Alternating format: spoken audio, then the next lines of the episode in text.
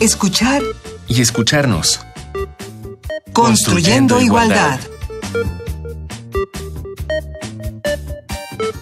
Bienvenidos, esto es escuchar y escucharnos. Seguimos construyendo igualdad, para eso están ustedes aquí con nosotros y para eso estamos nosotros con este programa, gracias al CIEG y a Radio UNAM.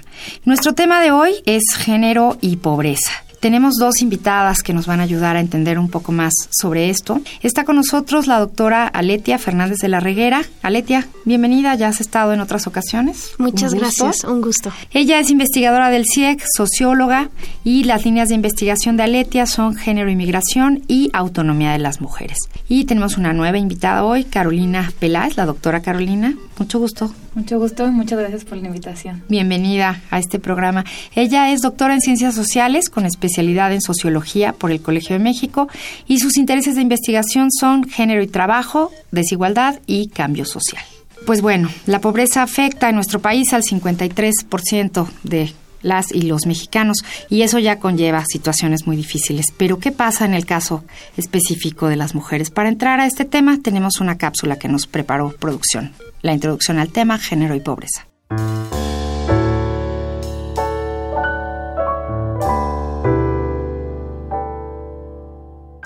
La pobreza es la manifestación más contundente de violación de los derechos socioeconómicos y culturales. La persistencia y generalización de la pobreza económica afecta en México tanto a mujeres como a hombres en magnitud similar. No obstante, las mujeres en nuestro país, como en el resto del mundo, no escapan a la arbitrariedad de normas sociales y jurídicas que colocan a millones de estas en desventaja, agravando su pobreza cuando la padecen. Las formas de opresión motivadas por la diferencia de sexo están presentes aún en sociedades altamente desarrolladas, pero en las más tradicionales, el sometimiento de mujeres llega a condiciones francamente inhumanas.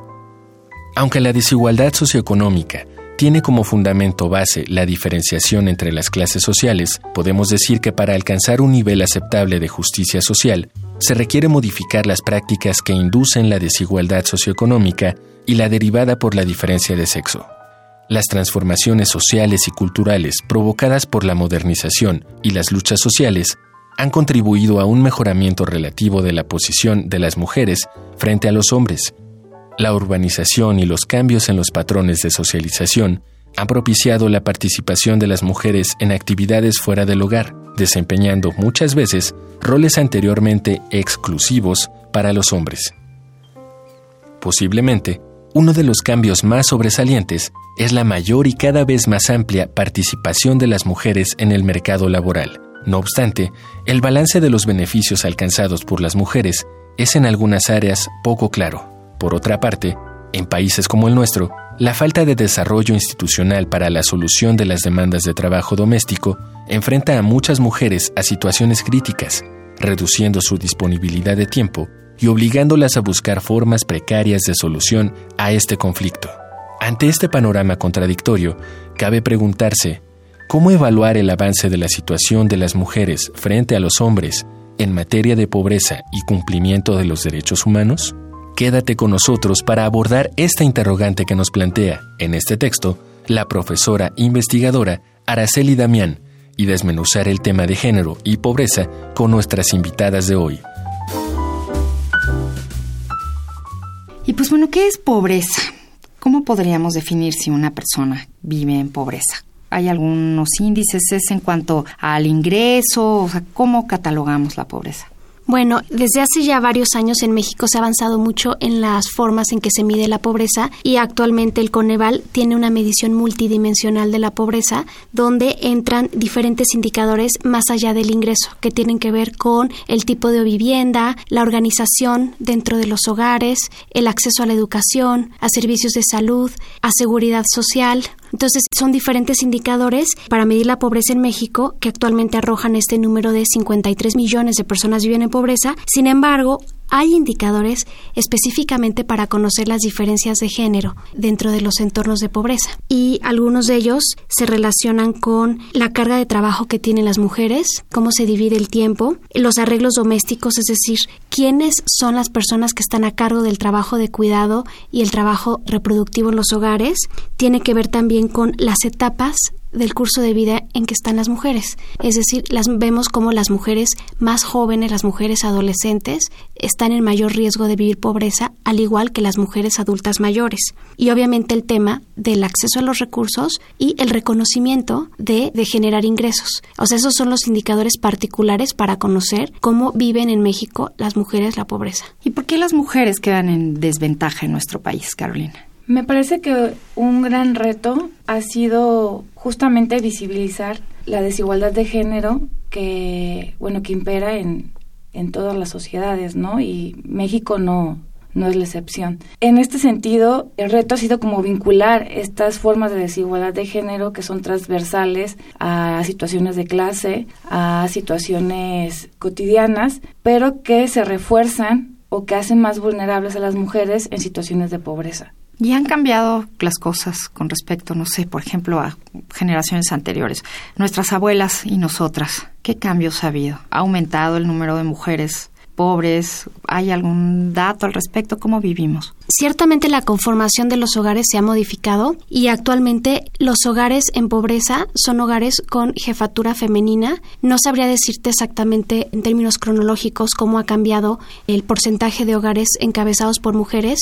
Sabemos que actualmente el 30% de los hogares mexicanos son encabezados por una mujer y normalmente son hogares extendidos, es decir, no solamente vive la familia nuclear, sino los hogares con jefatura femenina viven también otros miembros de la familia normalmente menores de edad y mayores personas dependientes. Entonces, intuyo, ¿no?, que hay un tema ahí muy importante de conocer que la composición del hogar ha generado condiciones distintas para las mujeres actualmente porque empiezan a tener que asumir responsabilidades que no son reconocidas por la sociedad, pero ciertamente ellas son las proveedoras de hogares cada vez más extendidos con mayor precariedad. También otro tema muy importante es que hay hogares que las donde las mujeres son las jefas económicas, es decir, son las proveedoras principales, pero no se reconocen como tal. Tenemos ahí una cifra que el 16% de los hogares con jefatura económica no se reconoce. Es decir, a la hora de que se hacen las encuestas, se presenta como un hogar con jefatura masculina. Entonces, lo que vemos también actualmente es que las mujeres salen a trabajar, son generadoras de ingresos y no se les reconoce como tal. Eso creo que es un cambio importante. Las mujeres son mucho más productivas, pero hay menos reconocimiento o no hay reconocimiento suficiente. Me parece que se ha tocado como un tema central y que también abona para el planteamiento de futuras investigaciones, que es la ausencia de estudios longitudinales que nos permitan a nosotros conocer cómo vivían generaciones anteriores, ¿no? Y cómo se viven ahora no solamente en términos de condiciones, sino también de formas de actuar y de organizar y de dividir el, tiempo de las mujeres. Esto es porque estaban más en sus hogares, ¿no? Hablando de las abuelas. Y es que es una, eh, como bien mencionaban, es como no caer en esa trampa de porque las mujeres ahora tienen mayores oportunidades para acceder al mercado de trabajo, eso implica que un cambio dentro de las estructuras y las formas de organización de actividades domésticas y de cuidado que se consideran también trabajo, pero que no son remuneradas. Ahora lo que lo que se está viendo es que si bien y probablemente nuestras abuelas eh, se dedicaban exclusivamente al, al hogar, algunas abuelas, porque no todas, recordamos también que es en los años entre los 30 y los 50 en México, que se da también como esta entrada de las mujeres al, mercado de trabajo y en general a raíz de la Segunda Guerra Mundial, sobre todo en Estados Unidos, ¿no? Que se van los hombres a la guerra, entonces se, necesita alguna fuerza de trabajo y bueno, entran las mujeres. Entonces se empiezan a dar estos cambios no solamente a nivel de la estructura laboral y económica de ciertos países, sino también cómo estos tienen efectos en los patrones culturales. Pero algo que se ha cuestionado mucho y que se sigue estudiando es si bien la incorporación al mercado de trabajo no implica forzosamente una repartición equitativa dentro del hogar. Eso es importante. Ni entre los pares, sí. entre las parejas. Y, y es esta relación que tenemos que, que hacer entre patrones culturales y formas de estructuración de la sociedad. ¿Qué les parece si hacemos una pausa? Tenemos una propuesta musical que tiene que ver con el tema. Barrios, periferias, colonias y poblas somos varias las que ya no se conforman, no callamos, escribimos ahora nuestra historia exigiendo el derecho de existir en la memoria. Pueblos, barrios, periferias, colonias y poblas somos varios los que ya no se conforman. No callamos, escribimos ahora nuestra historia exigiendo el derecho de existir en la memoria. Ya mucho tiempo pasado con esos cuentos, negando nuestra historia y construyendo la de ellos. Y es que incapaces somos de reconocerlo, que nuestro mayor opresor es el que vive dentro nuestro. Pelear con nuestra misma gente a favor de los de arriba, la idea de que solo individualmente habrá salida. Si es el dinero el que te motiva, al final del día en nuestras raíces es más grande la herida. Pero actos de sanación se van formando, solo entre el pueblo habrá un verdadero cambio. La gente consciente que entiende que esto ya es absurdo, vamos sumando alrededor del mundo. Lo más humilde donde no parece haber esperanza de vida es donde se puede conocer la verdadera riqueza que tiene cada ser, que sacar adelante a su gente es su mayor deber. Pueblos, barrios, periferias, colonias y poblas somos varias las que ya no se conforman, no callamos, escribimos ahora nuestra historia exigiendo el derecho de existir en la memoria. Pueblos, barrios, periferias, colonias y poblas somos varios los que ya no se conforman, no callamos, escribimos ahora nuestra historia exigiendo el derecho de existir en la memoria. En cada capital de Latinoamérica, con cada transnacional que quiere nuestra tierra. Somos del sur global, que ya no espera que con su justicia, ahora exigimos la nuestra. Entre el asfalto resisten nuestras raíces y a pesar de las fronteras que nos separan en países, vamos uniéndonos con otras personas, haciendo fuertes alianzas con toda aquella que cuestiona este sistema que sirve solo unos cuantos, pero vamos derrumbándolo con acciones desde abajo, con nuestro trabajo, con el de hermanas y hermanos, construyendo alternativas lejos de lo que han nombrado como progreso, pero significa explotación a costa de la muerte y de nuestro dolor. Por eso mi gente va haciendo organización, creando vínculos como las venas del corazón.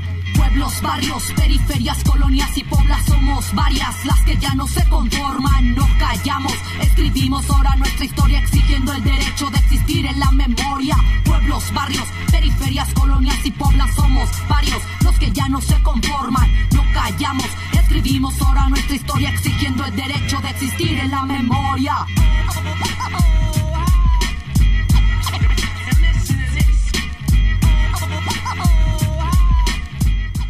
Acabamos de escuchar a Mare, Advertencia Lírica. De su disco Siempre Viva, la canción Escribiendo la Historia. Mare es una hip hopera zapoteca. Y bueno, nos llamó la atención de esta canción el siguiente párrafo. Desde lo más humilde, donde no parece haber esperanza de vida, es donde se puede conocer la verdadera riqueza que tiene cada ser. Que sacar adelante a su gente es su mayor deber. Y nos parece que esta canción justamente habla de algo que queremos abordar en este tema, género y pobreza. ¿Cómo es el día a día de una mujer en situación de pobreza en México? Supongo que, bueno, depende también de, la región. Es, una cosa es la ciudad, otra cosa es el campo. Pero, ¿qué nos pueden platicar de este día a día? Sí, por supuesto, hay que diferenciar lo que es pobreza en contextos urbanos y pobreza rural. Sin embargo, normalmente pensamos en pobreza, pensamos en mujer pobre indígena mujer pobre indígena migrante. Y esto, bueno, porque sabemos, de acuerdo al último estudio de Coneval, que el 85% de las mujeres indígenas viven en pobreza y el 45% de ellas en pobreza extrema. Entonces, esta idea de la mujer del campo, bueno, también es porque es representativa de la pobreza en el entorno rural. Eh, tuve el privilegio de realizar un estudio en Tlaxcala en mi trabajo de campo durante mi doctorado y yo trabajaba con mujeres en el campo. Y una de las preguntas que siempre les hacía es cómo es un día cotidiano, desde que te despiertas hasta que te duermes, cuáles son las diversas actividades en las que participas y realmente es muy abrumador conocer cómo es la vida de estas mujeres porque muchas de ellas se despiertan entre 4 y 5 de la mañana para ir al molino y muchas de ellas van al molino hasta tres veces al día para tener las tortillas frescas en la mañana, a mediodía y a la hora de la cena. Entonces el día empieza muy temprano, para ir a ir al molino por la masa para las tortillas. También muchas de ellas tienen que acarrear agua cuando no tienen acceso a agua potable en sus hogares o la leña. También hay hogares en pobreza extrema. Uno de los indicadores es que no tienen gas. Entonces es ir por la leña, preparar el desayuno, llevar a los niños a la escuela. Hay una situación ahí que el, horario escolar es muy limitado. Es decir, los niños van de 9 a 12 del día a la escuela, muchos de ellos. Entonces a ella les da tiempo de ir a dejarlos. Algunas les tienen que llevar el almuerzo a los niños a la escuela de nuevo regresan a la casa a preparar los alimentos, hacer la limpieza y otra vez empieza todo de nuevo, cuidar a los animales, hacer el, lo que se requiere del hogar, la comida para que llegue la familia a comer, los alimentos a mediodía, 3 de la tarde y en la tarde otra vez es volver a sacar a los animales y preparar todo para la cena, bañar a los niños, hacerse cargo de las tareas de los chiquillos. Muchas de ellas también trabajan en negocios familiares. Tú les preguntas si trabajan y te dicen que no, pero ellas atienden la verdulería, atienden el puesto de la miscelánea en el pueblo, entonces ocupan ciertas horas de la tarde para el negocio familiar. Es decir, son jornadas muy extensas de un trabajo verdaderamente extenuante. Primera en levantarse y última en acostarse. Así es. Carolina. Y este eh, ejemplo de, de casos que hemos escuchado es algo que también forma parte de los espacios urbanos en diferentes situaciones. Y en eso la encuesta nacional del uso del tiempo que tenemos en el, en el país, que se ha hecho ya durante varios años, ha arrojado eh, datos que nos permiten justo visibilizar que las mujeres tienen pobreza de tiempo, que eso también es una forma de pobreza. Entonces, se han hecho esfuerzos por hacer más visible y estimar, hacer cálculos y estimar, bueno, cuánto económicamente representa este trabajo de cuidados, de crianza que hacen las mujeres en, en su vida cotidiana. Que es un trabajo ni reconocido ni, ni remunerado. Así es. Exactamente. Y lo que se ha hecho es tratar de estimar cuánto aportaría, ¿no? Y, por ejemplo, investigadoras como Brígida García y Edith Pacheco han estimado y nos dan una idea de una cifra que este trabajo no remunerado del espacio de crianza doméstico arroja, arroja estaría, estaría arrojando el 20.5% del PIB, que es muchísimo.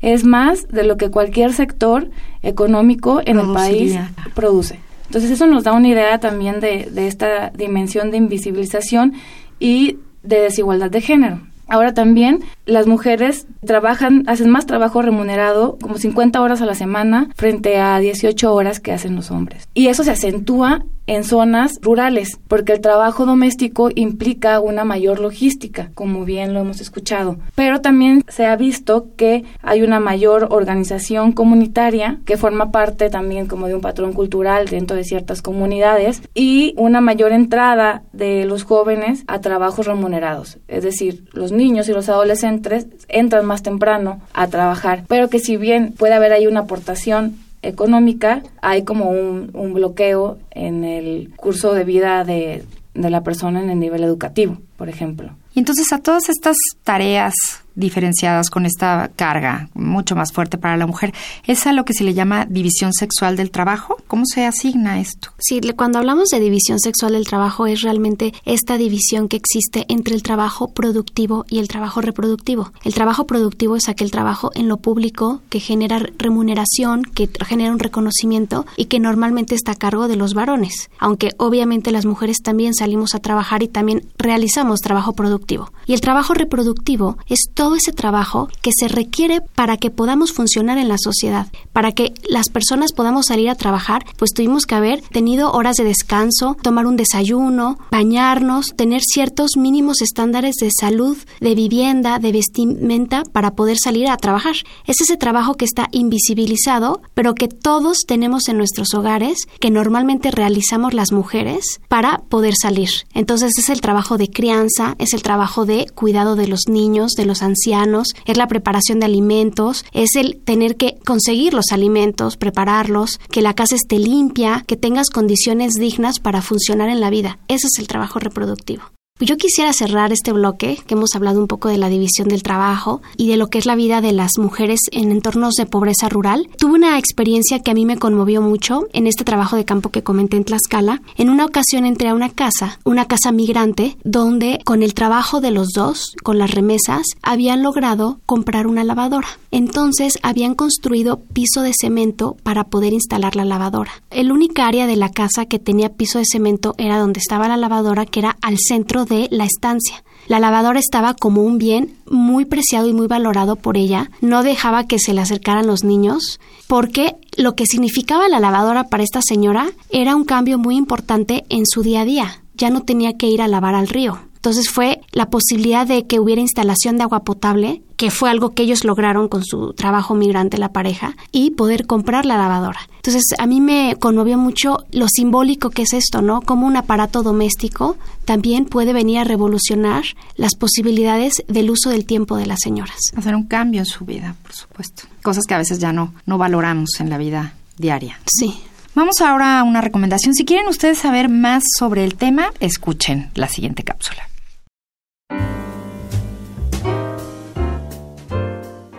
Si te interesa conocer más sobre este tema, te recomendamos acercarte a los siguientes textos. Pobreza y género en México, hacia un sistema de indicadores. Información 2008-2012, Ciudad de México, Coneval. Pobreza y derechos humanos socioeconómicos en México, una mirada desde la perspectiva de género. De Araceli Damián, texto publicado en el libro Género en contextos de pobreza, editado por El Colegio de México, y Conocimiento de la pobreza desde un enfoque de género, propuesta de un marco analítico, de Ana María Tepichín, editado por El Colegio de México. Pues ya escucharon, si quieren saber más sobre el tema, el texto del Coneval se encuentra en línea y los otros dos del Colegio de México pueden conseguirlos impresos. Y pues no hemos hablado del trabajo específico de las mujeres. ¿En qué trabajan las mujeres? Las mujeres en entornos de pobreza normalmente ingresan a trabajar o su trayectoria laboral se ve también muy vinculada a su vida de la maternidad. Muchas de ellas vemos a nivel nacional que entran a trabajar más tarde que sus pares varones, es decir, las adolescentes dejan la escuela y dejan de trabajar, pero es normalmente porque se dedican al cuidado de la casa, ya sea porque formaron su propia familia o porque están colaborando con ese trabajo reproductivo del que hablamos en, en sus propias familias. Entonces, primero es entender que las trayectorias laborales de las mujeres siempre conllevan más transiciones que las de los hombres y que están vinculadas al hecho de ser madres, lo que hace que las mujeres tengan que buscar trabajos más flexibles y trabajos que les permitan justamente combinar el trabajo reproductivo con la generación de ingresos. Las mujeres muchas veces también entran a trabajar en momentos de crisis del hogar, en actividades como preparación de alimentos, planchado, es decir, actividades también del trabajo doméstico que se extiende a otros hogares, ¿no? Planchar ajeno, hacer trabajo doméstico en otras casas, y son en sí actividades muy precarias.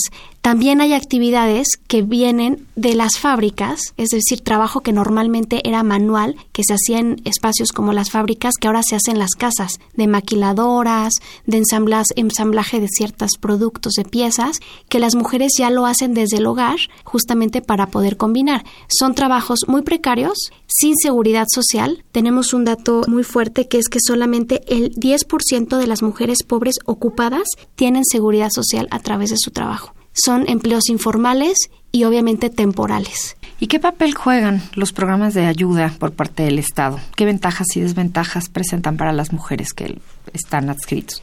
En esta cuestión nos vemos sobre todo con esta respuesta que da el Estado a través de las, de las políticas sociales sobre cómo enfrentar este combate a la pobreza donde las mujeres son, eh, ahora sí que se llevan como la peor parte, ¿no? Y tenemos desde los programas de transferencia condicionada, que son aquellos programas que te dan mensualmente una cantidad de dinero, conocidos como, bueno, antes oportunidades, actualmente Prospera, y también los, los programas que se encargan de generar como que las mujeres planteen algún proyecto productivo, es decir, incorporar a las mujeres al mercado de trabajo y si bien han tenido avances, por ejemplo, en el caso de, las, de los programas de transferencia, que es un programa que se ha, que se ha aplicado en, América Latina, que aquí lo conocemos con, con este nombre, pero que se aplica en, en, general en casi todos los países latinoamericanos, ha sido que a las mujeres sí se han visto como avances en el tema de la familia. Es decir, hay un mayor nivel educativo en aquellas familias donde las mujeres reciben el dinero, hay un aumento en la alimentación, en los niveles de alimentación, en la calidad de alimentación, pero si bien se han criticado porque en, el centro del asunto se sigue viendo a las mujeres como mediadoras de o como responsables de el trabajo en la casa, de cuidar, por ejemplo, ¿no? Esta naturalización del cuidado por parte de las mujeres y no como de un control y empoderamiento y hasta hay casos en los que se han dado contextos de violencia porque los, los hombres en algunas ocasiones se enojan porque la mujer maneja algún tipo de dinero. Es decir, si bien tienen como la buena intención de solucionar o solventar algunos tipos de problemas económicos y educativos dentro del hogar, los patrones culturales traen otro, otro tipo de consecuencias. Aleta y Carolina, tenemos que cerrar este tema. Por hoy ya se nos terminó el tiempo del programa. ¿Quisieran darnos, por favor, una conclusión o una recomendación, Carolina? Una recomendación sería como seguir con este vínculo entre Estado, género y el papel del Estado en relación con la pobreza y, y cómo se vive, especialmente de las mujeres. Y sería, por ejemplo, eh, generar programas donde las mujeres no se vean como mediadoras o como parte que reciben algún cierto tipo de bienestar social, sino como sujetos activos, ¿no? Como ciudadanas con la capacidad de generar y dar alternativas, tener una mayor toma de decisiones, es decir, estos programas no solamente enfocados a mejorar las condiciones económicas de las mujeres, sino también a desarrollar ejercicios de toma de decisiones y de empoderamiento. Aletia. Pues yo pongo a la discusión, yo creo que tres temas que son fundamentales para la agenda pública de género y pobreza, que uno es las políticas de corresponsabilidad en el hogar. Es decir, que haya mucho más participación del Estado y de la sociedad para que la pareja y haya que se generen arreglos de esta división sexual del trabajo más equitativos y políticas de corresponsabilidad y de complementariedad del trabajo reproductivo y el trabajo productivo. Es decir, que las mujeres no tengan la sola responsabilidad del trabajo en casa más el ser proveedoras. Cómo se pueden organizar otras formas desde el Estado y con la pareja. Y otros dos temas muy importantes es esta discusión del ingreso universal, que está, que es para otro programa, ¿no? Y el tema de, bueno, ampliar todas las redes de cuidado de las guarderías, porque aquí tenemos que las mujeres que están realizando el trabajo de cuidado son las abuelas, las tías, las primas, y el Estado no tiene una suficiente participación en proveer servicios adecuados para que las mujeres puedan trabajar y tener a los niños bien cuidados. Muy bien, pues yo me quedo con visibilizar el trabajo invisible de las mujeres como tarea. Muchísimas gracias por estar con nosotros. Esto fue Escuchar y Escucharnos hoy con el tema Género y Pobreza. Gracias a la doctora Letia Fernández de la Reguera y a la doctora Carolina Peláez por acompañarnos. Y a ustedes los esperamos en la próxima emisión de escuchar y escucharnos. Recuerden que estamos construyendo igualdad. En la coordinación general de este programa, Ana Moreno, en las redes sociales del CIEC, Jorge Hernández, la asistencia de producción a cargo de Carmen Sumaya, hoy en la operación técnica, Gabriel Medina, la producción a cargo de Silvia Cruz y aquí en los micrófonos, María Amalia Fernández. Hasta luego. Radio UNAM y el Centro de Investigaciones y Estudios de Género presentaron Escuchar y escucharnos Construyendo, igualdad.